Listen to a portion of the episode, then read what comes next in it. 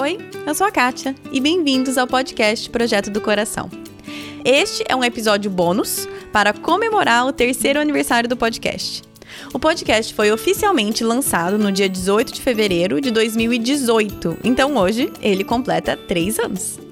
Esse episódio tem o mesmo formato dos outros dois de aniversário. Primeiro eu e meu marido respondemos algumas perguntas e depois temos a participação e depoimentos de vocês, queridas ouvintes. Muito obrigada por todo o apoio, o carinho e encorajamento de vocês nesses três anos e vamos pro próximo!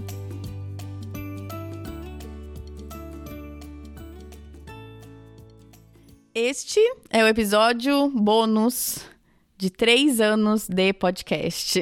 Uhul! Esse é o meu marido, Tiago, e já virou meio que tradição que agora, nos episódios bônus do podcast, o Tiago tá aqui para falar comigo. Pois é. Pois Vamos é. lá.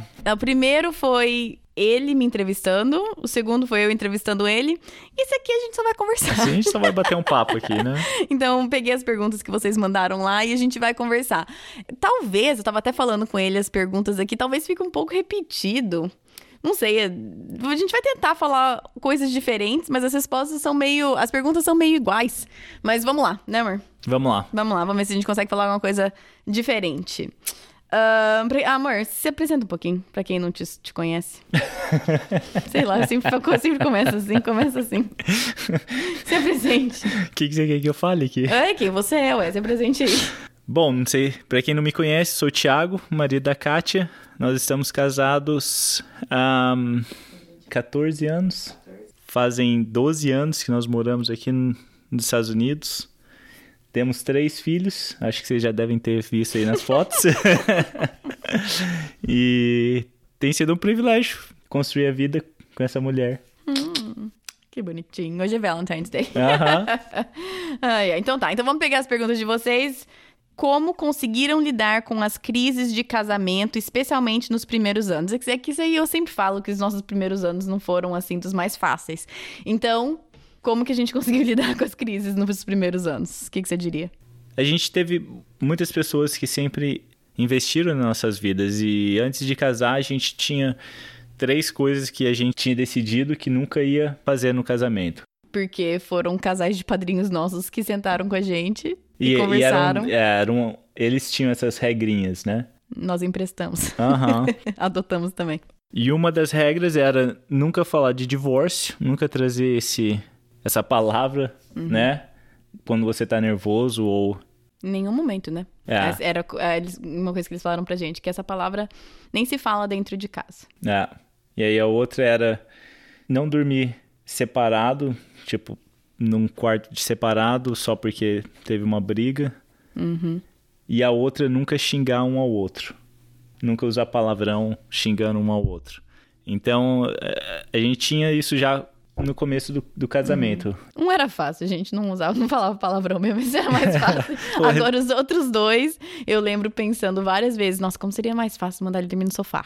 Ou como seria o mais fácil eu pegar e, e dormir em outro lugar, num momento de briga, né? É.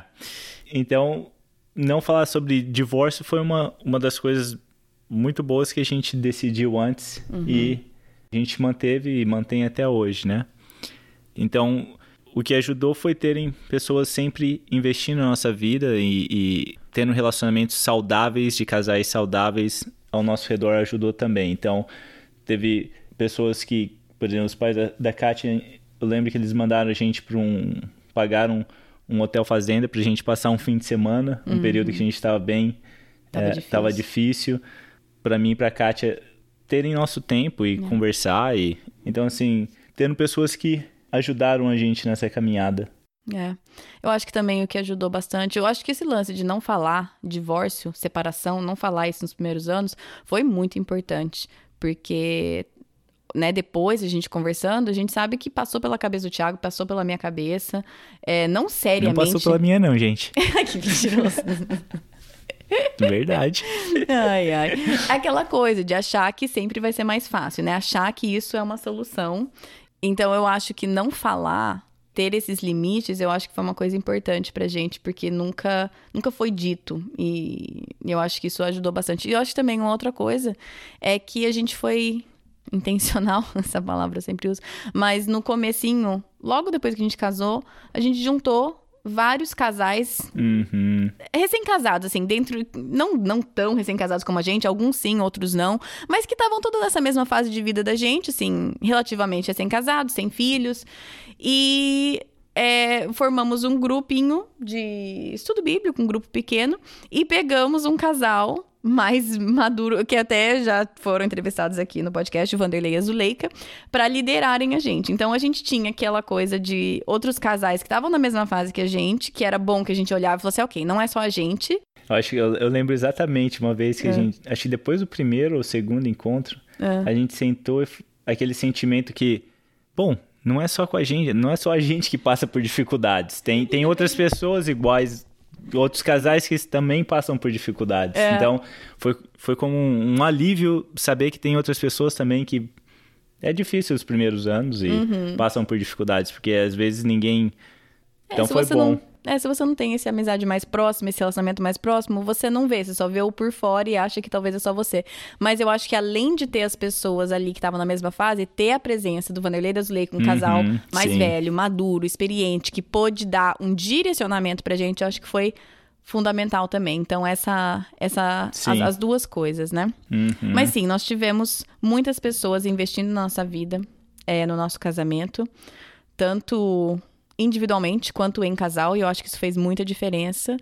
E não é assim que a gente tinha super sorte. Ai, que bom pra vocês que vocês tiveram. A gente também sempre correu atrás de Sim. ter pessoas, Sim. porque a gente sabia que a gente precisava. e a gente continuou precisando. Né? Aham. Ah, acho que isso responde aqui a primeira. O que, que você acha? Acho que sim. Ok, próxima. Acho que tá bom.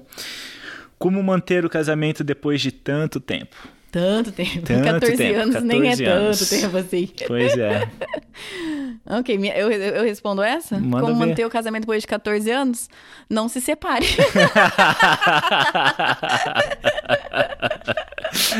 Continue casado. Mas, é, Então, então deixa eu. Deixa eu... próxima.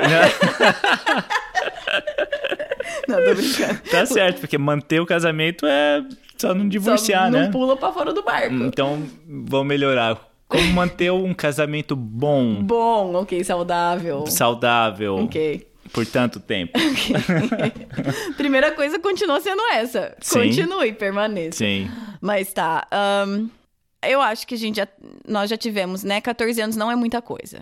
Te- Eu acho que é al- bastante coisa. É bastante coisa, é menos que. É mais do que um, dois. Aham. Mas, Acho- com certeza, tem casais que saberiam responder isso muito melhor que a gente. Mas, eu acho que o que a gente acabou de falar, de ter pessoas ao seu redor, ser intencional em sempre buscar pessoas que podem te ensinar, mais velhas, que podem te conduzir, que podem servir de exemplo e que podem te chamar atenção quando você precisa ser chamada atenção. Tem, né, várias vezes em mo- momentos diferentes tiveram mulheres mais velhas que vieram e me falaram assim, porque eu dei abertura, mas tipo, ó, presta atenção nisso aqui que você tá pisando na bola aqui. Então, ter essa abertura eu acho importante.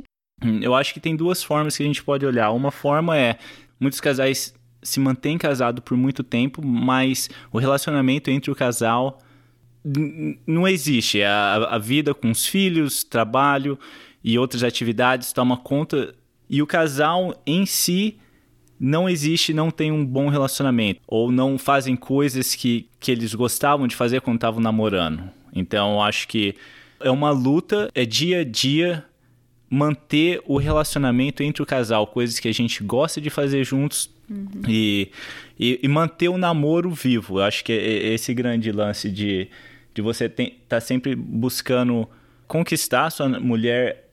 Não sei se conquistar é a palavra certa, mas eu acho que é Não, mais é- cultivar o amor É. entre os dois, porque a gente com três filhos, vocês aí provavelmente devem ter filhos também, e cada um tem um- uma história diferente, mas a verdade é que o tempo vai passando rápido, os filhos vão crescendo, o trabalho não para, as dificuldades vão aparecendo.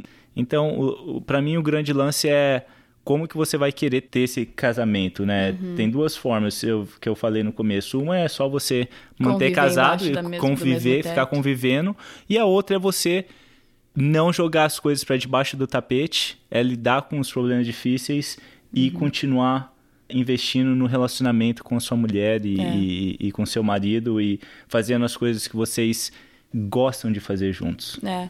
É, eu acho que tem a ver com lidar bem com as transições de vida, né? Porque Também. a gente era namorado, depois noivo, depois recém-casado, depois é, pais de bebezinho e de dois, de três. Então, assim, precisam mudar. A ide- A ideia que o nosso relacionamento vai ser igual quando a gente estava namorando é, é completamente errada. Mas, se a gente não tomar cuidado, a gente vira só, por exemplo, na nossa fase de vida, é muito fácil a gente virar só pai e mãe. Porque os nossos filhos realmente eles tomam bastante do nosso tempo, muito do nosso. E a gente tem que conversar muito sobre eles, obviamente, né? Sobre criação e tudo. E eles tomam bastante da nossa energia, se não toda, né, amor? Aham. Então, é, se nós não tomarmos cuidado, ao invés de fazer essa transição de uma maneira saudável, a gente acaba substituindo um papel pelo outro, em vez de só acrescentando. É. Então, eu acho que é muito. A tentação é muito grande, ou a- a- é, é- é difícil não cair na armadilha de ser somente pai e mãe e deixar de ser marido e mulher. Sim. Vamos então para a próxima, que é mais ou menos, assim, puxa um pouco esse gancho. Três grandes sacadas do casamento. Tava escrito assim, ajuda nós. não sei, não sei se a gente consegue ajudar, mas amor, três grandes sacadas do casamento. Como É. se fosse simples, assim, né? Um, Três- dois, três, acabou. É, três. Fala três aí pra- sacadas do casamento. Três sacadas do Aham, casamento. três, um, É, dois, três. Com, com o nosso expert aqui, né? É, todos os nossos 14 anos de sabedoria. Quais são as três sacadas? Então vai lá, as três sacadas, anota aí, tá? Porque. O Thiago vai falar pois as três é, as, sacadas. as três sacadas aqui vai salvar a sua vida. Pronto, fechou. Ninguém mais vai ter problema no casamento porque... depois disso. Pois é, Ah, pois é. Se divertir com a sua mulher, Isso é importante. fazer coisas que vocês sempre faziam quando estavam namorando, Por exemplo, jogar jogo junto. gente joga muito jogo. Assistir filme junto. é, comer porcaria depois que os meninos vão dormir. nossa, esse é melhor, gente. E também a outra e com tudo isso pra fechar é SEXO, mas é isso daí eu não vou falar, enfim. Isso aí você edita. Essas crianças ouvindo. É. Mas eu Mas acho que é sim, se divertir com a sua mulher. Acho que é sempre vai ter coisas que vão tentar entrar no meio do relacionamento a dois. Uhum. Seja filho, seja trabalho, seja qualquer outra coisa. Então Uhum. é sempre tentar manter esse relacionamento o mais forte possível. De diversão, né? Aham. De amizade mesmo. Isso. Tá Mas pronto deixa eu pro... só, só abrir um Ok, vai lá. parênteses aqui, porque não quero que dê a impressão que a gente sempre, sempre se divertiu juntos e que a gente Não. nunca parou de fazer isso. Mas é aquela coisa, você percebe, vira e mexe, a gente para e percebe, fala assim, ok, a gente tá precisando Uhum. retomar algumas coisas. E aí a gente corrige, né? Então, assim, não é que a gente, a gente- Nós já passamos por períodos em que Sim. a gente percebia que a gente não tava mais se divertindo juntos. A gente tava simplesmente coexistindo e. Né, principalmente na época dos meninos bebês e pequenininhos, a gente tava só sobrevivendo. Sim, tem, aí- acho que tem épocas e épocas, né? É, e tem aí a gente fases de vida percebe. que nem você falou antes, por exemplo, fase com criança pequena, às vezes é só vocês vão manter vivos ali o bebê É, e, e o você- casamento, né? É, mas aí você percebe, ok, não, a gente precisa voltar a se divertir. Vamos jogar um jogo, vamos jogar Uhum. Mario Kart, vamos fazer alguma coisa divertida. E, a, e isso, assim, acho que é, é estando mais ciente. Quando você percebe que não tá dando certo, você consegue Ah. corrigir um pouco. Ok, essa foi a primeira sacada, qual que é a segunda? Segunda sacada. tá pronta aí? Anota aí. Vamos. É, eu acho que sempre tá buscando crescimento espiritual é, e como casal também. Porque a gente tá sempre aprendendo mais Uhum. de Deus, aprendendo mais da gente mesmo. Então acho que é, nunca deixar de estar crescendo, né? Uhum, E aí vai de discipulado, né? A gente fala isso, eu falo isso direto, mas é a importância de ser discipulado. E tá aberto a aprender, né? tá aberto a aprender. Porque de vez em quando o Thiago levava uma chulapada do, do cara que discipula ele, ele voltava até meio torto, mas ele. Eu também. E tá disposto a aprender é- é- é- faz muita diferença. Porque às vezes essas coisas que eles falam. até dói um pouco e você fala assim, não, mas eu não sou assim. Mas abre os olhos e ajuda a gente a aprender a é crescer. que crescimento traz dor, né? Se você É, vê é criança, dolorido. por exemplo, crescendo, os meninos agora acordam no meio da noite, às vezes com dor na perna, porque tá crescendo. Uhum. Então, acho que o crescimento vai trazer um desconforto e uma dor. Uhum. Aí é o lance se a gente quer continuar crescendo ou você fala assim, não, tá doendo demais, vou parar. É, Então, é verdade. É, e aqui não estão na ordem, tá, gente? As não, não, sacadas tem que não ser. estão em ordem não, de não, não, não, tem que ser na ordem, porque senão não vai funcionar, pô. Mas é que qualquer casamento sem Deus não vai ter um casamento saudável e bom, enfim. Enfim, só, só não estão necessariamente na ordem, mas ok. Terceira grande sacada. A terceira grande sacada, anota aí.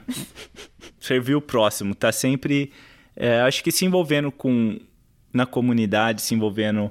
Você de- diz marido servir a mulher, mulher, mulher servir o marido, ou você diz juntos servirem outras pessoas? juntos servirem outras pessoas. Hum, ok. Minha Fale mulher é muito sucinta. Fale-me mais sobre isso.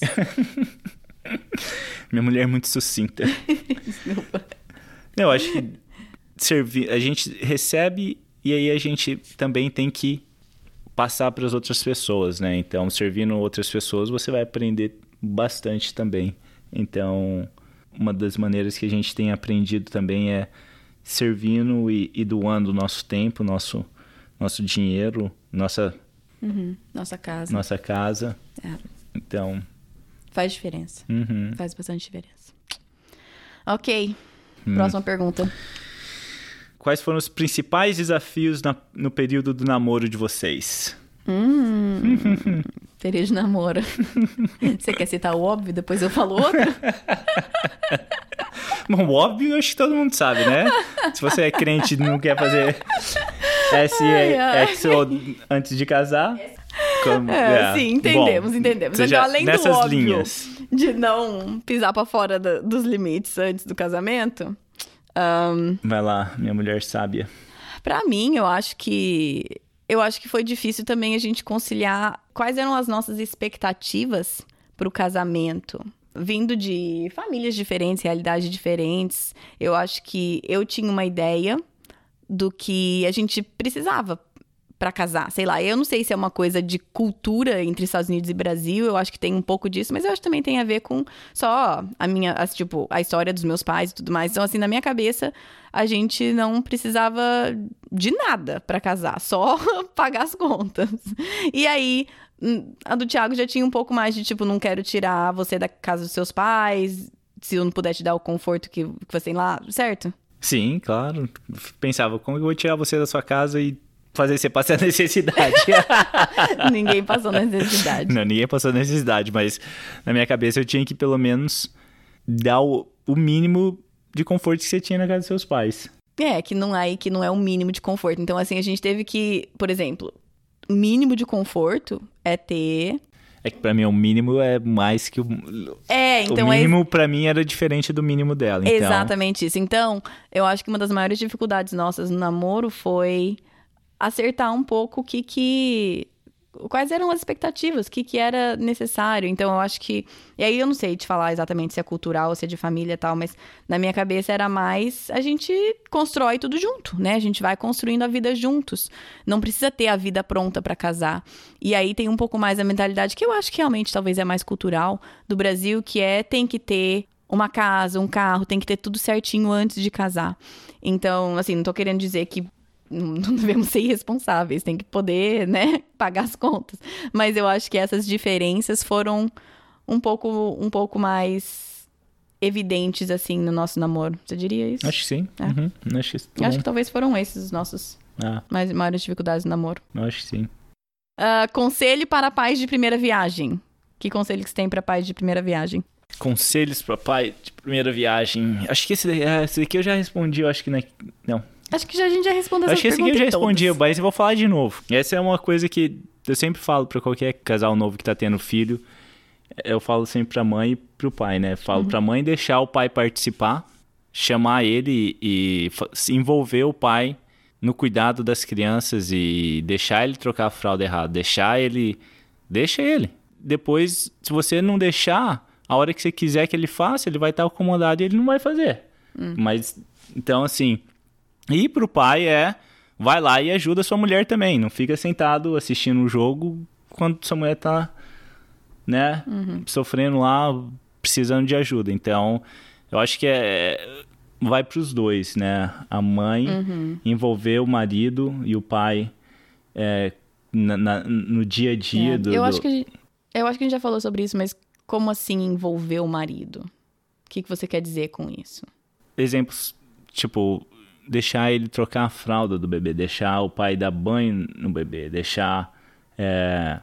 Sem ficar corrigindo ele. Sem ficar corrigindo, sem ficar criticando ele, sem ficar falando uhum. para ele que ele está fazendo errado, né? Uhum. Então, é, você pode colocar o que você acha que deveria fazer, mas deixa ele tentar do jeito dele. É.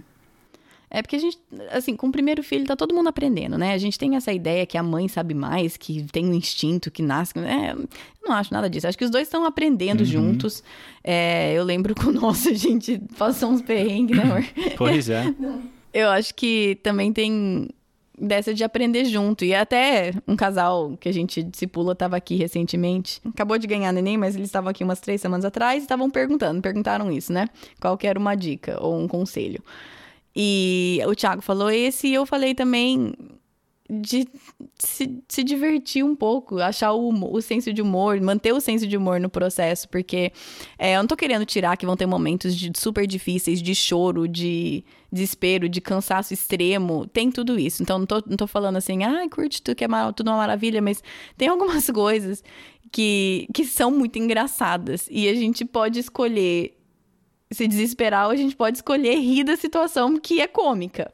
Então, não sei, eu acho que manter o senso de humor como possível, né? A maternidade, paternidade, ter filhos pode afastar o casal, mas também ele pode ser aquela experiência assim que vocês se unem mais porque vocês estão passando por aquilo juntos, entende? Igual eu até falei pro Thiago, igual quando escoteiro, né? eu nunca fui escoteiro nem nada, mas os escoteiros eles vão nessas viagens de sobrevivência, não sei o quê, e voltam mais unidos porque passaram por todas as experiências difíceis juntos. E ter filho, ainda mais no começo, esse nascido, pode ser isso pro casal também, né? Pode ser aquela coisa de passar por dificuldades, momentos super difíceis. Eu lembro que tinha hora que a gente tava com aquele nenê que não dormia e a gente olhava um pro outro e começava a rir, tipo, de desespero, né? Mas era assim, que, que, é. como que a gente vai sobreviver isso aqui? Pois é.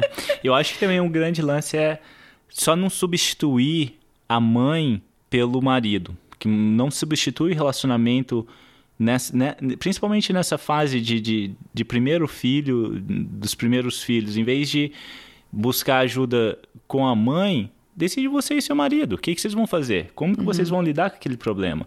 Porque são momentos de decisões. Vocês vão ter que tomar várias decisões juntos. E se você substitui a mãe pelo seu marido, as tomadas de decisões que são principais ali vai ser a sua mãe ditando o que vocês têm que fazer, em vez de você e seu marido tomando as decisões. Hum. Vocês manterem o bebê vivo já é muita coisa, então... é depois... mais difícil do que parece. Pois é. Mas, Não, bebês são resilientes. Mas vocês vão tomar as decisões juntos. Sim. então, acho que quando eu falei inclua o marido, é, são, é. é nisso aí também. Não, não põe ele de lado. É, eu acho que é diferente você pedir um conselho, você pedir sabedoria, sim, aceitar, sim, aceitar. Sim, com certeza. Sabedoria, isso é uma coisa. Acho que você está falando é de fazer com que a tomada de decisão é entre a mãe e a avó, sim. ao invés de entre a mãe e o pai, uhum. né? Sim, é. sim. Porque quem vai tomar as decisões tem que ser os pais, é, não... Porque muitas vezes nós, como mulheres, nossa tendência é primeiro correr para a mãe. É, e a gente tem que primeiro correr um pro outro, né? O marido para a esposa, a esposa para o marido. Então, é isso, Sim, né? claro, pedir opinião, hum, pedir conselho, conselho, pedir sabedoria Com é certeza, vai. Mas quem vai decidir no final é você e seu marido. Uhum. Então, Sim. É. Legal. Vamos lá, eu sou eu agora, né? Ah, é você, vai. Vocês vão ter mais bebês? Nope. Não. Essa foi fácil. É, próxima. um, a não ser que Deus mude alguma coisa, mas oh, não. Se Deus fizer um milagre. Pois é, né? Mas, não, simples. Um, como foi para vocês lidarem com recém-nascido com outros pequenos em casa? Isso é uma coisa interessante. Pois é. Será que eu não lembro direito? não, eu lembro, sim. Um, vai parecer simplista, mas acho que a melhor coisa que eu tenho a dizer é rotina. É, é muito difícil naqueles primeiros dois meses, porque recém-nascido não existe muita rotina nesses primeiros, nessas primeiras semanas. Mas à medida do possível, como por exemplo, o Lucas ele tinha ele tinha quase dois anos quando Samuel nasceu. Não tinha não tinha exato, mas tinha quase. Mas o Lucas já, já tinha uma.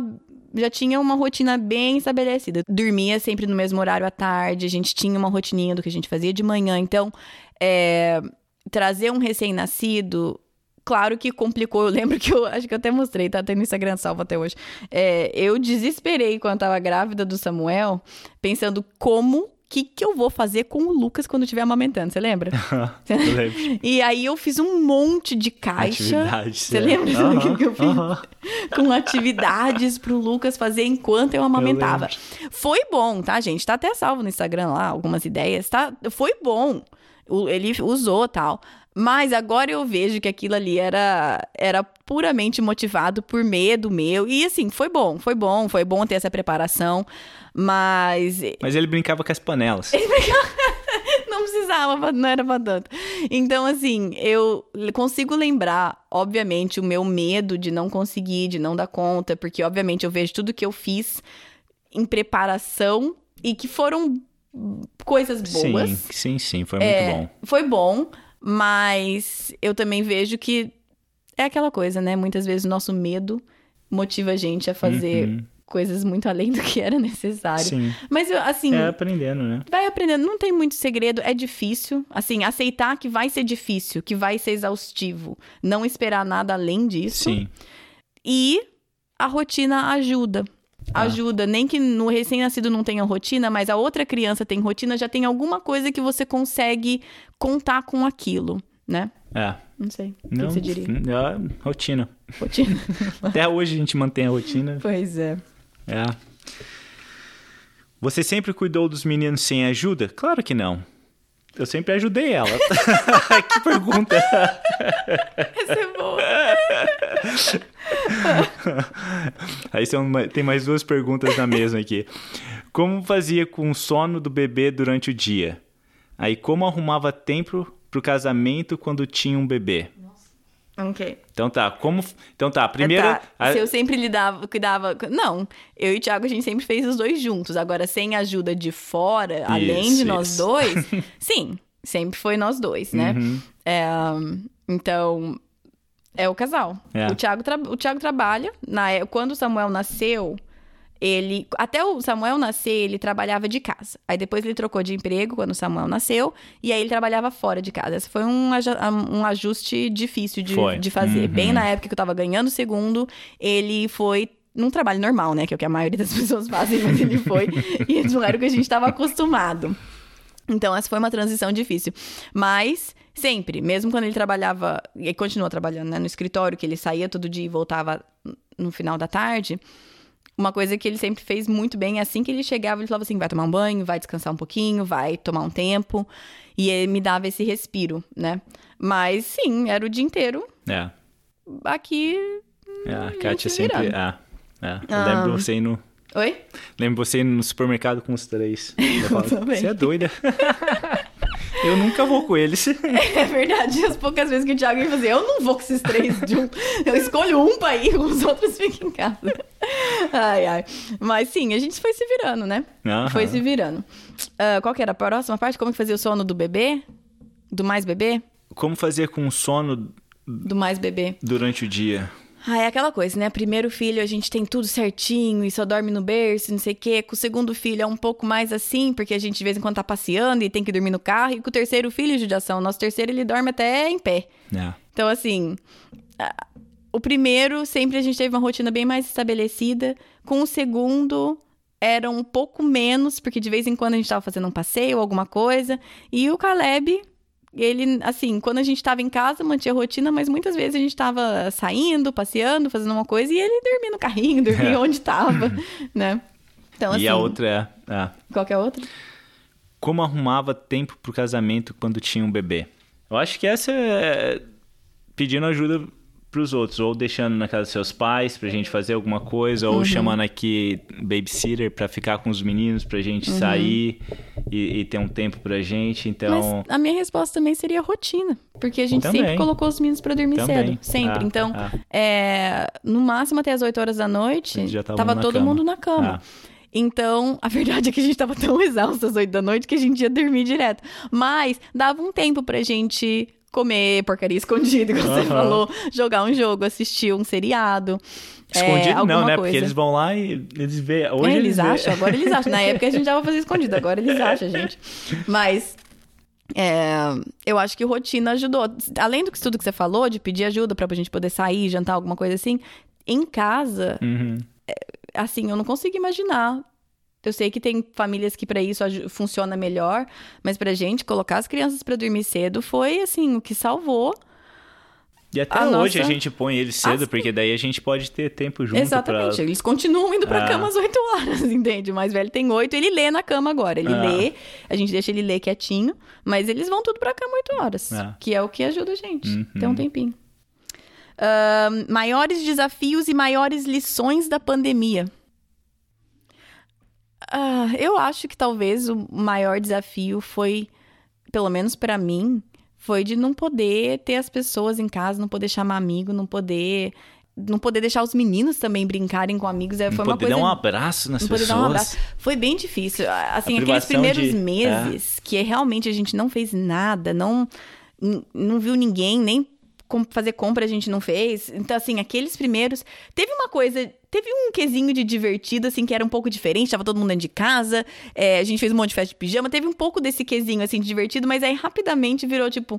Mas eu não posso chamar meu amigo pra vir aqui, É. mas a gente não pode chamar eles pra vir jantar aqui. Não posso dar nenhum abraço na, na avó. Nem na avó. Então, assim, foi, um, foi difícil ajudar, porque nós, a gente é bem sociável, né? A gente Aham. sempre tem gente em casa, a gente sempre tá saindo com amigos e, e não poder fazer aquilo foi, foi difícil. Eu acho que esse foi o maior desafio. Continua sendo. Agora a gente É. vê alguma. A gente tá, tá um pouco mais tranquilo, mas mesmo assim. é, os meninos querem chamar amigos pra brincar aqui e a maioria das vezes a resposta é não, porque temos que tomar cuidado, enfim. É, eu acho que esse, pelo menos pra mim, foi o maior desafio. Pra você? Acho que sim. né? Acho que ah, privado da liberdade de no, no comecinho, né, de poder ir no supermercado e comprar coisa, ter que lavar coisa.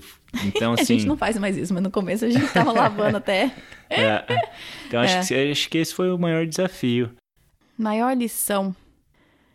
Eu acho que talvez foi ser lembrado constantemente que nós não temos o controle, né? Que nós não temos o controle de nada. Por mais que a gente sabe disso, mas ser confrontado com essa realidade todo dia. Que nós te- não temos essa liberdade que a gente acha que a gente tem. E, e tentar entender a diferença entre ser cauteloso, ser Tá. responsável ao- e não viver é, em função do medo. Sim. É. Até porque, tipo, o Thiago tem asma, então a gente, principalmente no começo, era aquela coisa. Essa é a respiração dele normalmente. aquela coisa do medo, de não sei o quê. E. E. Permite. Assim, co- como que então a gente vive de uma forma responsável, cautelosa, mas não permitir que o medo controle e tome conta do nosso coração? O que, que você diria? É bem isso. é, acho que bem no começo o medo estava bem forte, né? Até entender e porque não saber o que pode acontecer, isso traz bastante medo, insegurança e então, ah, diria no começo a gente estava bem com medo, né? E acho que foi um processo de tipo Levar esse medo pra Deus, Uhum. reconhecer quais Sim. eram as raízes disso. É. Foi todo um processo, né? ah, É, eu acho que sim. Acho que respondemos. ótimo. Rotina devocional com família, como conciliar?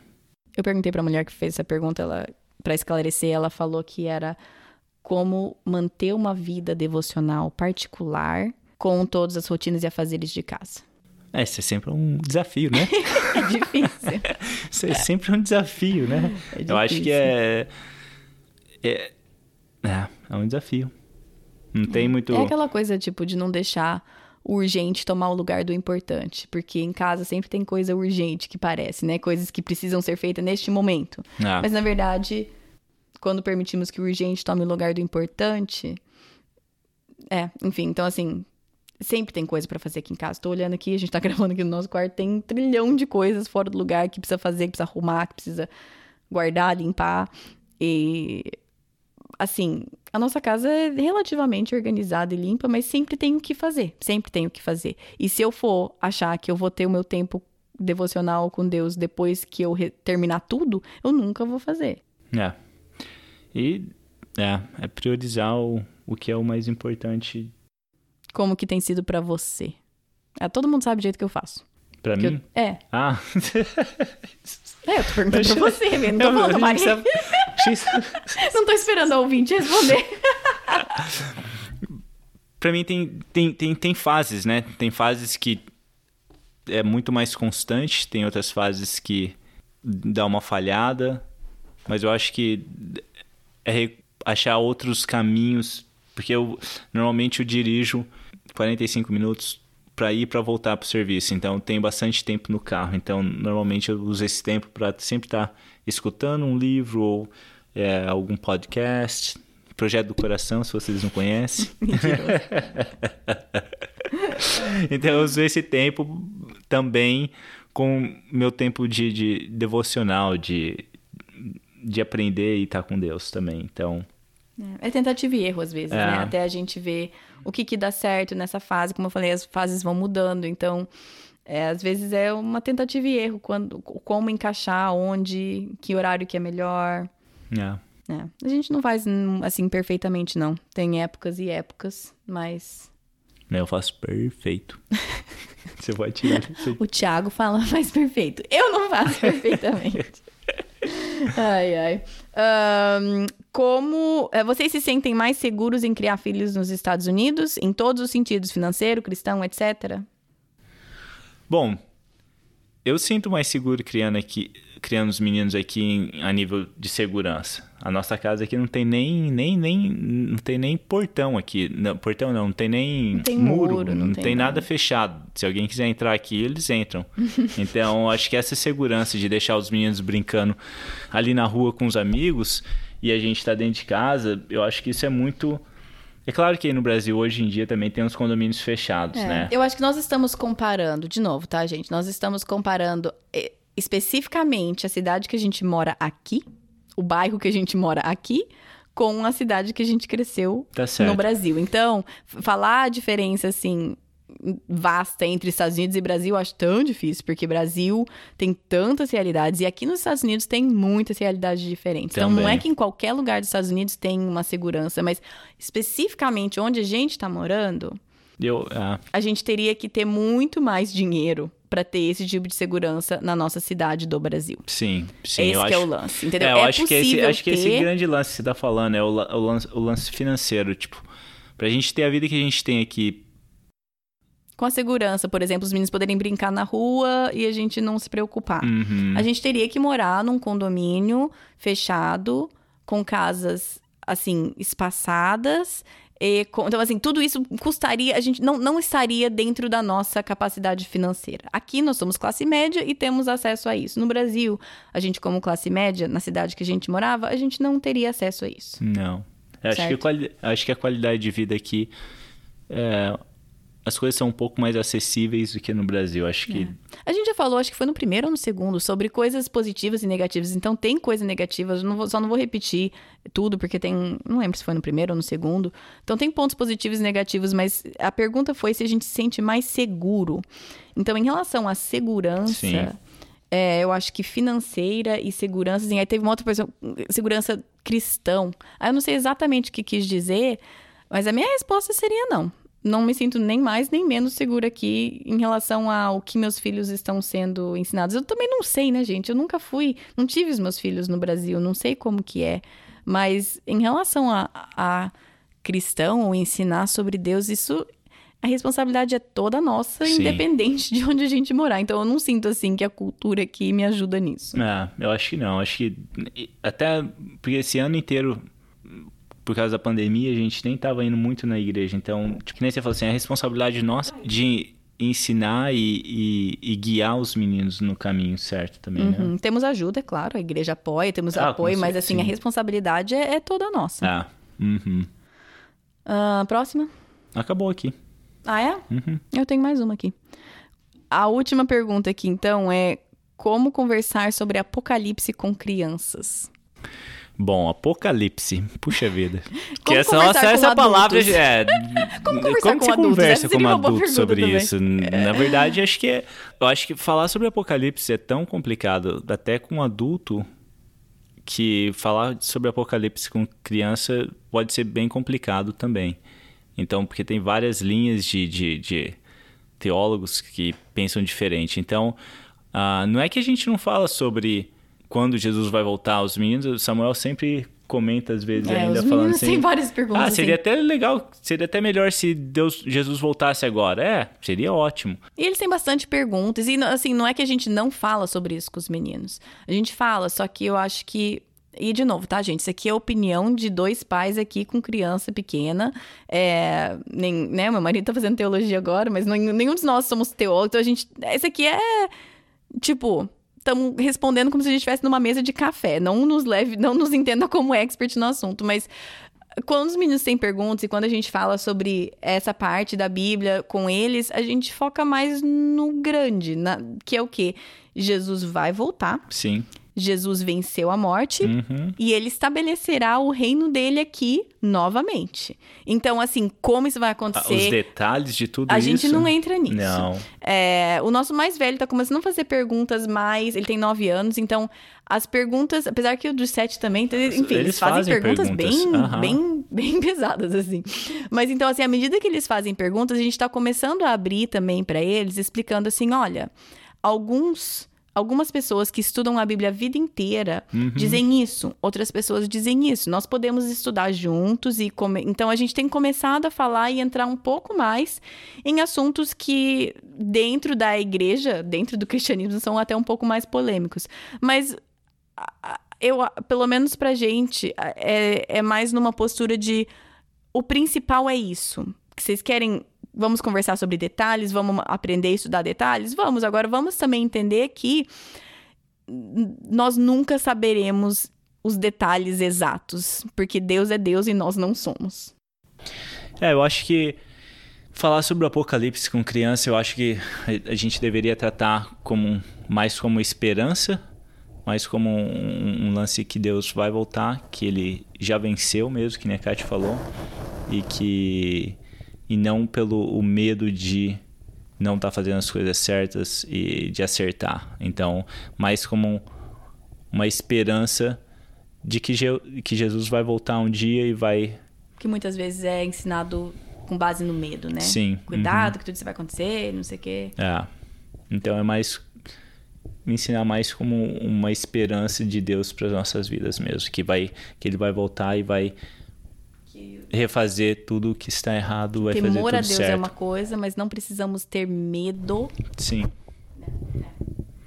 Bom, essa é a resposta de duas pessoas que não sei, não sei se isso ajuda ou não de como ensinar Apocalipse para crianças, mas tá aí. Acho que é isso. Acho que conseguimos responder as perguntas que nos mandaram. Talvez ficou alguma, mas eu acho que não. Acho que eu consegui responder todas aí.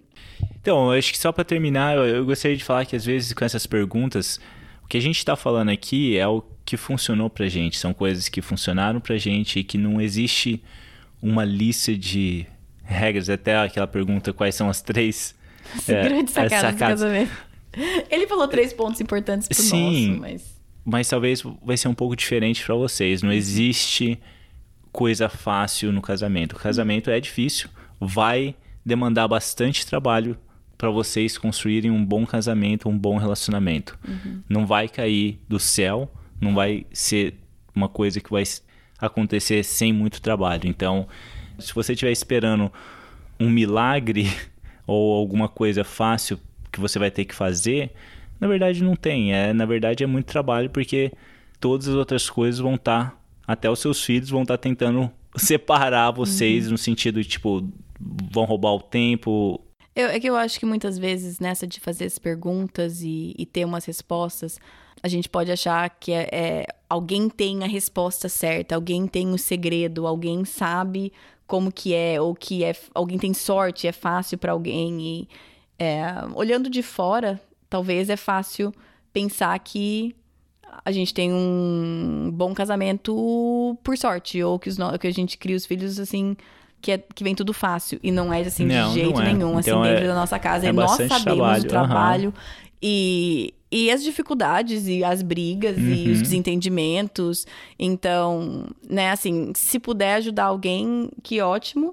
Mas a verdade é que a única regra mesmo de é bastante casamento, trabalho no relacionamento. a única regra mesmo para casamento é que Deus tem que estar em primeiro lugar. Sim. Além disso, não tem, assim, tem algumas dicas, do mesmo jeito que algumas coisas já nos ajudaram de outros casais, Sim. mas não, Não. não tem. Tiago, muito obrigada De nada. por participar mais uma vez. Sei que não é muito a tua praia, mas muito obrigada por participar mais uma vez desse, epi- desse episódio. Sempre tô aqui, amor. E ele sempre está por trás, gente. Toda vez que eu faço entrevista, ele tá com os meninos, então ele, ele faz muito parte deste ministério, simplesmente não está. Minha voz não frente. está. Oi? Minha voz está por trás. A voz dele tá por trás com os meninos. Mas muito obrigada, baby. De nada. Agora, então, vamos para a segunda parte, que é graças a vocês, a participação de vocês, ouvintes que mandaram esses áudios, esses depoimentos. É, eu já vou dizer que eu sinto muito, mas alguns, vários, na verdade, desses áudios estão com o finalzinho cortado, porque foram mandados pelo Instagram. O Instagram ele corta o áudio em um minuto. Então, eu sinto muito. É, eu falei com todas vocês que me mandaram que o áudio cortou e vocês todas me falaram para usar mesmo assim. Então, tá aí, é, tá cortado por causa disso mesmo, por causa do Instagram. Mas eu agradeço demais o carinho de cada uma de vocês em mandar essas mensagens e para mim sempre é incrível ver o que Deus faz com o meu pouco, né? Eu já falei isso para várias de vocês. É como se é, eu me sinto às vezes como o menininho que chega com o almocinho dele de nada, né? Os dois peixinhos, os cinco pãezinhos, e Jesus pega e faz o milagre e multiplica. Então, ouvindo depoimentos de vocês de todo o Brasil, aqui dos Estados Unidos também, para mim é ver o milagre de, de Deus multiplicando um esforço meu extremamente pequeno e humilde, cheio de falhas, cheio de erros, e Deus pega e faz o milagre. Então, para mim é, é incrível realmente ver o agir de Deus. Então, para vocês que quiserem ouvir, vamos ouvir um pouco dos depoimentos que mostram mais uma vez que Deus nos dá o privilégio de sermos usados como instrumentos dele. Não porque somos dignos, não porque temos nada de bom a oferecer, simplesmente porque ele é bondoso e misericordioso em nos usar. Então, qualquer coisa que é dita aqui é obra de Deus e eu tenho o privilégio de ver isso de perto. Oi, Kate. Eu me chamo Sara, sou de Boa Vista, Roraima. É, primeiramente, eu quero agradecer a Deus por esse ministério, né, o podcast do coração, porque em cada um deles eu acredito que nós podemos tirar uma lição para nossas vidas. Mas tem um podcast que marcou muito a minha vida, foi o podcast 48, Infidelidade Emocional. Marcou porque eu nunca tinha ouvido falar sobre esse assunto e uma definição tão boa do pecado que ah, estava na minha vida, eu só não sabia defini-lo bem. E a partir desse podcast foi muito interessante porque Deus trabalhou em muitas coisas, né, na minha mente, na minha vida. Procurei livros para estar lendo e de fato foi o podcast que mais me marcou. E eu quero aqui agradecer que você é uma bênção, assim como todas as pessoas que passam pelo podcast e que ajudam você. Oi, Katie, tudo bem? Meu nome é Ana Paula, eu sou de Manaus e eu sou fã do PDC há muito tempo. É muito difícil escolher só um episódio porque é, todos eles falam ao meu coração de uma forma muito especial, sabe? Fico refletindo muito depois e aí eu volto e ouço de novo e reflito de novo e converso com uma amiga minha. E eu só queria te agradecer por se disponibilizar, agradecer pelo teu esforço, pela tua dedicação e agradecer por toda a sabedoria e delicadeza e sensibilidade, vulnerabilidade que tu colocas nos episódios e também pelos convidados, né? Com certeza escolhidos com muito, muito carinho. Então, muito obrigada. Espero um dia que a gente possa sentar e tomar um cafezinho e poder bater um papo junto. Um beijo. Oi, Kate. Eu sou a Gabi. Sou de Ribeirão Preto, São Paulo. E sou esposa de um é, recém-formado pastor. Então, a gente está no nosso primeiro projeto aqui em Ribeirão, é, em uma congregação. E conhecer o projeto do coração foi um divisor de águas, assim, na minha vida. Um dos episódios. Eu fui, eu conheci pelo episódio da Pamela Arumar, mas já ouvi todos. Ouço pelo menos um por dia, né, para conseguir chegar, ouvir todos. E eu sou muito grata a Deus pelo que o projeto faz, pelo cuidado, pela vulnerabilidade. Nossa, como eu procurei isso em tantos lugares e nunca encontrava. Aquele episódio com a Hendrika foi incrível e obrigada porque muitas vezes a gente está no ministério é, não se dá o luxo de ser vulnerável.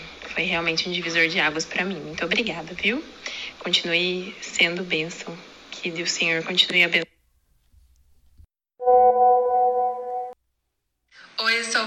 Sou de São Paulo. Eu não podia deixar de participar desse momento de testemunho porque realmente o projeto do coração foi uma resposta de oração. Me casei três dias antes de iniciar a pandemia no Brasil e eu esperava ter recebido muitas visitas, mulheres experientes para me aconselhar, para saber como eu estava e esse momento me impediu e eu me vi em certo momento assim perdida, né? E quando recebi o primeiro episódio do podcast de uma amiga para ouvir que foi de intimidade no casamento, é, eu senti que eu realmente estava sentada na mesa compartilhando com amigas algo tão precioso. E desde então eu não paro mais de ouvir, eu reivindico para todo mundo. E eu sou muito grata, infinitamente grata pelo canal que vocês são de bênção para minha família, para minha casa. O meu esposo percebe o quanto eu tenho aprendido a ouvir cada episódio toda sexta-feira e os outros que eu tenho ouvido no decorrer do tempo. Kate e todas as envolvidas, que Deus continue abençoando vocês. Muito obrigada por tudo. Oi, Kate, tudo bem? Eu sou Aline Palazzo, moro em São Paulo e, primeiramente, parabéns pelos três anos de podcast. Que o Senhor continue te direcionando e te inspirando para fazer esses episódios que abençoa tantas vidas.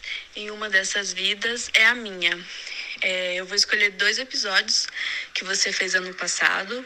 O primeiro foi com seus pais, é, sobre aquele perfil de finanças. Eu ouvi no carro com meu esposo e como a gente amou aquele episódio, como a gente ficou conversando depois sobre os perfis né, financeiros de cada, de cada um de nós, ajudou bastante a gente ter uma outra visão é, sobre finanças, né? Mesmo a gente dando aula de finanças na nossa igreja, aquele episódio foi assim muito marcante para mim. E outro episódio, claro, com a sua fa... também que é com a sua família, com o seu avô, meu Deus. Eu acho que esse foi o melhor episódio do ano, na minha opinião. É, eu fiquei com vontade de ter conhecido seu avô. A luz da eternidade, o que isso tem importância. Que mensagem maravilhosa. Um beijo e parabéns mais uma vez pelos três anos de episódio. Oi, Kate, eu sou a Mayra de Osasco. Eu conheci o Projeto do Coração por meio de um podcast da Aline Palazzo, que hoje está no Satisfeita, do Lar, Satisfeita no Lar. E eu te conheci pelo canal dela e eu me apaixonei, me encantei por você, com a, a leveza com que você faz as entrevistas e conduz. É as coisas e, e, as mensagens que você traz pra gente, né? Um dos episódios que eu mais amei ouvir, que eu já ouvi mais de uma vez, inclusive é, falei pro meu marido que era lição de casa obrigatória, né? É o episódio 1 que você fez com seus pais. E amei demais aquele episódio, muito gostoso conhecer um pouquinho mais é, de vocês, da sua família e ouvir conselhos preciosos do seu pai e da sua mãe. Que Deus continue abençoando você, seu ministério e muito obrigada pelo, pelo trabalho que você faz, porque ele tem sido muito edificante para mim. Paz do Senhor, minha querida. Eu me chamo Daiane, falo da cidade de Itajaí, no estado de Santa Catarina. E gostaria de dizer que esse programa é uma bênção, tem abençoado a minha vida e tantas outras. E entre tantos episódios que eu ouvi, um deles me marcou com uma frase maravilhosa que diz assim: Aquilo que semeamos no coração dos nossos filhos, no tempo de Deus floresce. Essa frase tocou fundo no meu coração e espero que toque profundamente no coração de muitas outras mãezinhas. Oi, Kate, tudo bem? Aqui é Maria Alice, eu falo de Jundiaí, interior de São Paulo. E eu conheço o projeto do coração desde 2019, no começo do ano, quando eu me casei. Mas agora, muito mais, eu tenho acompanhado, ouvido os episódios antigos, é, porque eu tive a minha bebê, a Ruth. Ela nasceu há 14 dias e eu lembro muito bem de um dos episódios que você falou que começou a ouvir mais podcasts quando você estava com seus filhos pequenos, porque não, você não conseguia parar para ler, não conseguia dar conta de ir atrás de outros materiais a não ser um podcast. E eu tô também consumindo muito mais agora, ouvindo os episódios antigos. Essa semana eu ouvi o episódio 5, se eu não me engano, que é um com a Ellen, o primeiro episódio com a Ellen, que vocês falam sobre ser mãe, expectativa versus realidade. E eu me identifiquei muito, muito, compartilhei com várias pessoas, porque é muito isso que eu tô vivendo também. É, mas o, sobre os episódios de, desse terceiro ano, é, o episódio que mais me marcou foi aquele do seu avô. Muito, muito lindo, muito abençoador. E também com a Edileia Lopes. Eu gostei muito desses episódios. Que Deus continue abençoando você e o seu ministério. Beijo. Oi, Kate. Aqui é a Andressa, de São Paulo. Eu e a minha mãe somos muito fãs do podcast. E um dos meus episódios favoritos foi com a Luísa Nazaré sobre a nossa identidade e teve uma pergunta que ela compartilhou que ela faz para ela mesma que me marcou muito. E eu tento ler para mim todos os dias, que era: Jesus, qual é o seu caminho para mim hoje? E o incentivo dela foi que a gente cooperasse para a instalação do reino de Deus. Um beijo, obrigada pelo trabalho. Meu nome é Maria de Oliveira, eu moro aqui em New Jersey e o episódio que marcou muito pra gente aqui em casa foi o 110 sobre o testemunho do seu avô. Muito obrigado por compartilhar um pouquinho da história da sua família. A gente assistiu como família e foi muito edificante e até virou um jargão pra gente uh, sempre se perguntar o quão isso, quanto isso é importante à luz da eternidade. A paz do Senhor, Kate, tudo bem? Aqui é Ana Maria, eu sou de Itajaí, Santa Catarina. É, eu conheci o podcast através das minhas amigas da igreja e comecei a ouvir sem parar. É muito bom, tem edificado muito a minha vida espiritual, a minha família. E agora eu faço muita propaganda do podcast e com as minhas irmãs eu fiquei conhecida como a menina do podcast, porque tudo que eu comento com elas e converso, ah, não, vai dizer que estou aprendendo no podcast. Projeto do coração. E estão sempre rindo porque eu só falo nisso, mas uma delas começou a ouvir agora e está tão apaixonada quanto eu. Muito obrigado por toda a contribuição na minha vida. Um beijo e fica com Deus. Kátia, aqui é a Naira, eu falo do Rio de Janeiro. E eu gostaria de falar de dois episódios que me marcaram muito, que foi primeiramente a li, brilhante ideia de criar o Clube do Livro. Para mim foi genial, eu amo ler, então todos aqueles livros que vocês trabalharam, tá, para mim eu já tô já tá na minha listinha para comprar porque eu gosto também de ter ele físico. Mas o que mais me tocou foi o Mulheres da Palavra, que me trouxe uma nova visão da leitura da Bíblia, sabe? Não só apenas de conhecer as histórias e os personagens delas, mas também conhecer o autor dessas histórias, é, falando do caráter de Cristo, foi maravilhoso. Eu mudou muito, totalmente, realmente, a forma hoje como eu faço a minha leitura bíblica. E a outra foi com a Luísa Nazaré. Adorei conhecer a Luísa, eu também eu sigo ela também no Instagram. Adorei conhecer a história de vida dela, a experiência que ela compartilhou conosco, que ela teve com Deus. E eu me vi muito, sabe? É, as nossas histórias de vida são pouco parecidas e, e para mim foi maravilhoso porque ela falou sobre identidade, ansiedade, né, nos tempos de redes sociais e acho que não, se não me engano foi logo no início da pandemia, né, que a gente estava tendo toda essa questão toda e realmente a experiência de vida dela norteou esse meu período também, que também tive acho que de todo mundo, né? Crise de ansiedade, saber como que vai ser a nossa manhã. Além do mais, também da minha identidade, eu também tive várias experiências com Deus através da vida da Luísa, o testemunho dela foi muito bom. E eu sou muito grata a vocês, eu sempre que tiver oportunidade, eu vou sempre estar falando do quanto vocês são importantes para mim, o quanto esse ministério é super abençoado, eu me sinto como se fosse num grupo de amigas que eu me reunisse todas as sextas-feiras para trocar e compartilhar experiências. É maravilhoso. Deus te abençoe, cara e que seja mais 30 anos de podcast desse seu ministério e que ele te capacite mais e mais, tá?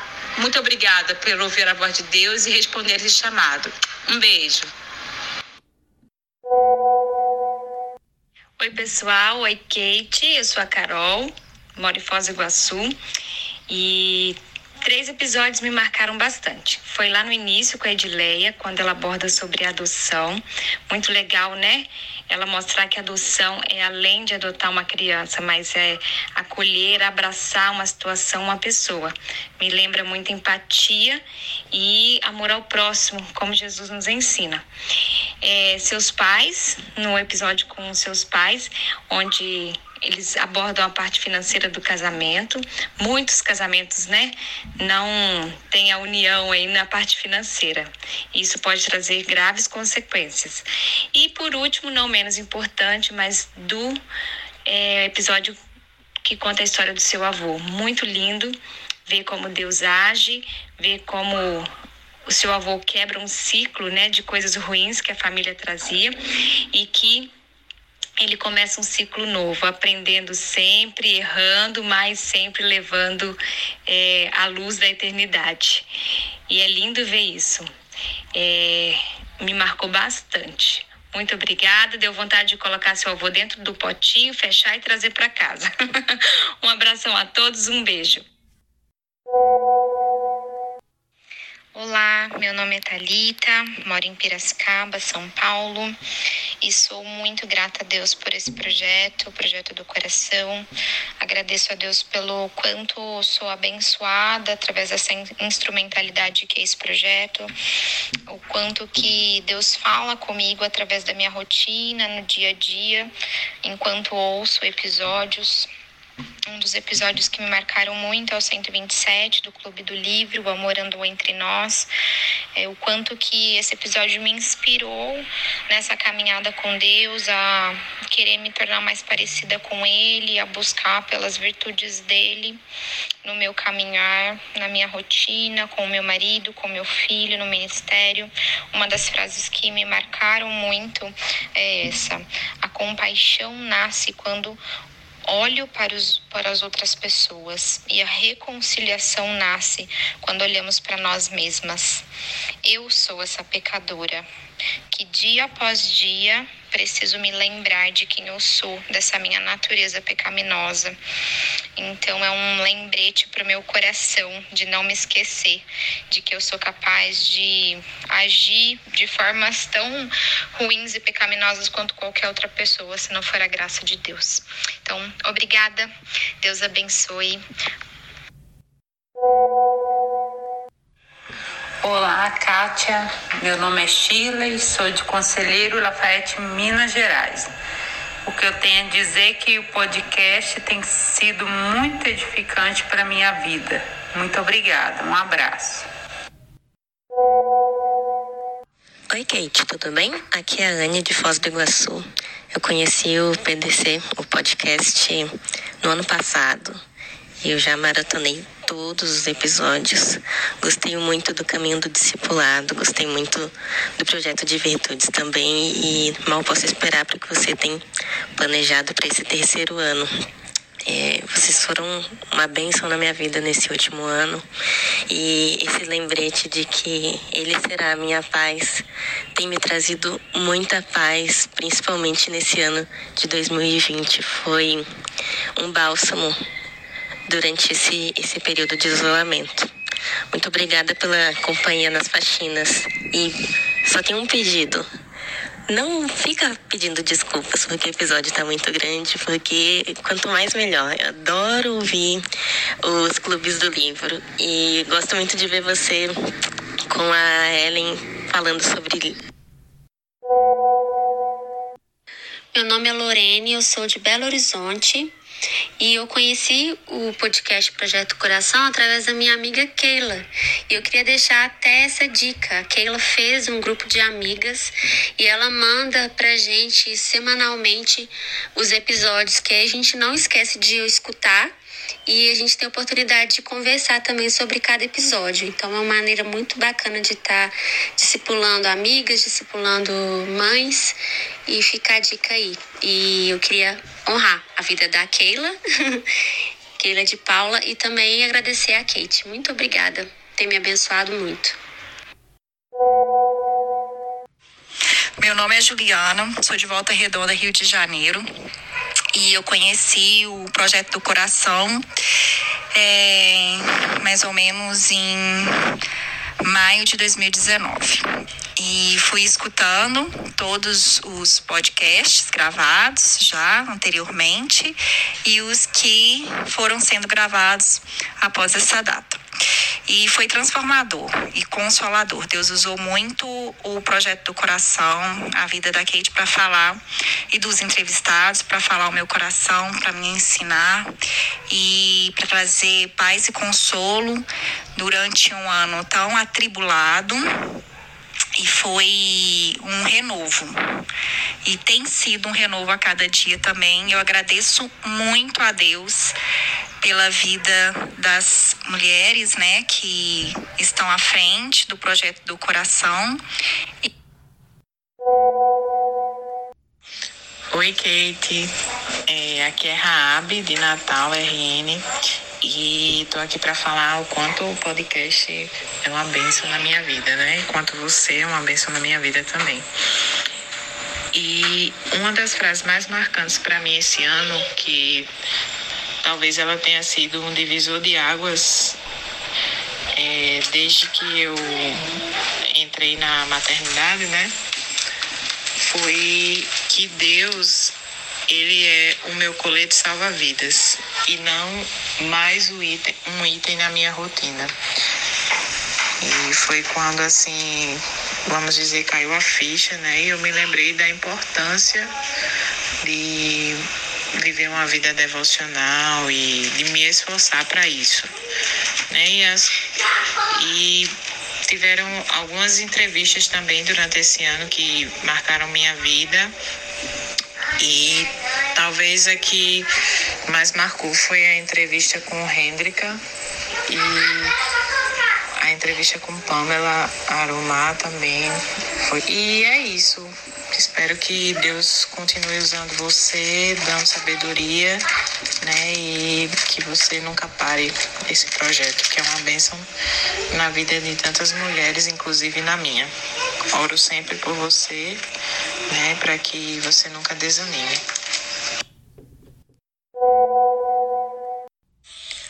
Oi, eu sou Amanda, falo de Brasília e falar do projeto coração para mim em poucas palavras é um pouco difícil porque esse podcast que eu descobri no ano passado, ele foi muito importante e abençoador para minha vida, principalmente para o momento que eu estava passando. Então, ele foi foi e ainda é né, uma grande bênção. E o meu episódio preferido, que me marcou muito mesmo, foi o episódio com a Luísa Nazaré que eu direto escuto de novo e escuto mais uma vez, porque ele realmente foi um divisor de águas da minha forma de pensar e de agir. Beijo, eu amo esse trabalho e sempre oro por vocês. Beijão, tchau, tchau. Oi, Kate. Boa noite, gente. Eu me chamo Carla, sou de Recife, Pernambuco. Já escuto podcast há um bom tempo. E assim, os dois podcasts que me inspiraram e me edificaram muito, e realmente para mim foi inspiração, foi do legado de um pai, que foi o do podcast 110, que foi o do seu avô e o outro foi o de Luísa Nazaré, sobre identidade de ansiedade. E volta e meia eu escuto novamente. E assim, para mim tem sido muito. Eu realmente me sinto assim privilegiada de poder escutar e de saber que Deus tem sido usado aí, usando você para a obra dele. Que Deus continue abençoando você. Um beijo aqui da terra de Recife e faço propaganda do seu Oi, eu sou a Gabriela Jatobá, de Itajaí, Santa Catarina. Sou ouvinte do Projeto do Coração desde o seu nascimento, porque eu tive o privilégio de estar de licença maternidade em 2018. Então, logo que o podcast foi lançado, eu consegui acompanhar tudo na minha licença maternidade. Foi muito bom. Em 2019 eu fiquei mais ausente, né, com aquela correria de bebê de um ano em volta ao trabalho, mas vez ou outra eu consegui acompanhar alguns dos episódios, né? E 2020 eu fiquei muito feliz porque com a pandemia eu consegui ter mais tempo, né, me organizar melhor e me sentia sempre em dia com os podcasts e fui muito, muito abençoada em 2020. Tive, tive muitas experiências boas com os episódios. O episódio da minha xará Gabi, Gabi Berti, da Vanessa Belmonte, o da Kendra, mesmo não tendo adolescente, já encaminhei para várias amigas que têm filhas adolescentes, achei muito, muito bom. Tenho dois sobrinhos também adolescentes, já encaminhei para minha cunhada e para minha irmã. O da Pamela também foi um episódio bem gostoso de ouvir. Mas o que eu fui incrivelmente abençoada sem dúvida foi o episódio O Legado de um Pai no Dia dos Pais, né? E que foi a história do, do testemunho de vida do seu avô contado pelos filhos. Kátia aí é, realmente é uma vida assim de dedicação a Deus e de e uma vida que a gente consegue sem ter conhecido ser abençoada pela vida dele, né? Então, agradeço aí pelo, por aquele episódio que você disse que era um episódio que você estava sendo egoísta, né? Porque era uma homenagem para o seu avô, mas saiba que a minha família foi incrivelmente abençoada com esse episódio. É, eu escutei várias vezes, escutei correndo é, na rua com, com ele acelerado, escutei em casa com mais calma e escutei também na viagem, uma viagem que fizemos em família. É, eu e meu marido escutamos e gostamos demais do, do episódio. Muito obrigada por toda a tua dedicação, Kátia, com, com o podcast e que venham muitos outros anos ainda. Um beijo. Mais uma vez, muito, muito obrigada a todos vocês que mandaram os áudios. E não só vocês, vocês que também mandam mensagens no Instagram, no meu WhatsApp de encorajamento, vocês que me mandam orações, recados, carinho. Eu agradeço imensamente. E também vocês que apoiam o Ministério, o Projeto do Coração, como mantenedores lá no Patreon. Muito obrigada pelo apoio financeiro de vocês também. Se você quiser apoiar o ministério e ser um mantenedor, tem um episódio bônus que fala sobre isso, chama Faça Parte do PDC. Nesse episódio eu explico tudo lá, mas também você pode ir direto no site é Patreon, P-A-T-R-E-O-N, né? patreon.com barra Projeto do Coração. E por hoje é isso. Amanhã tem episódio de verdade. Não que esse tenha sido de mentira, né?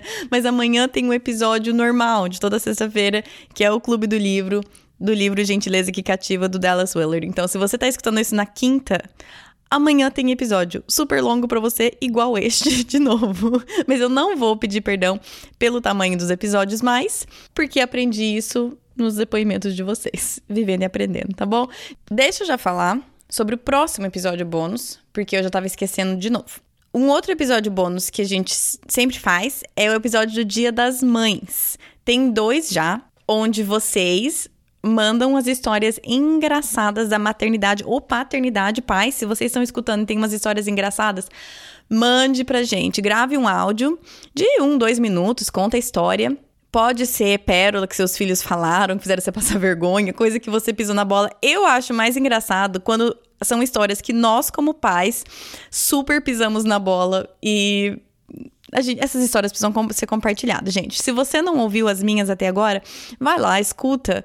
É, do, do, ano passado é Mães na Quarentena e o outro é Mãe Tem História para Contar, eu acho. Procura nos dois dias das mães, maio de 2020 e maio de 2019. Procura. E, então, me mandem as suas histórias. Me mandem via Instagram ou no WhatsApp porque nós precisamos, até falei isso, né, no episódio sobre precisamos rir e manter o senso de humor na maternidade, paternidade, criando filhos. Tem coisas que são difíceis, que são tristes. Não estou banalizando essas, mas gente, tem muita coisa engraçada. Então, se você tem uma história para compartilhar, mande para mim, porque no episódio das mães eu quero muita história engraçadíssima que vocês, eu tenho certeza que tem para contar, tá bom? Acho que é isso, porque eu já falei, né? Amanhã tem outro episódio. Então, bom restinho de tarde para vocês e até amanhã. Na Bíblia, em Miqueias 5:5, está escrito que ele será a sua paz. Se eu acredito na Bíblia, eu acredito que apesar das minhas circunstâncias, ele será a minha paz. Meus filhos estão tocando terror dentro de casa, ele será a minha paz.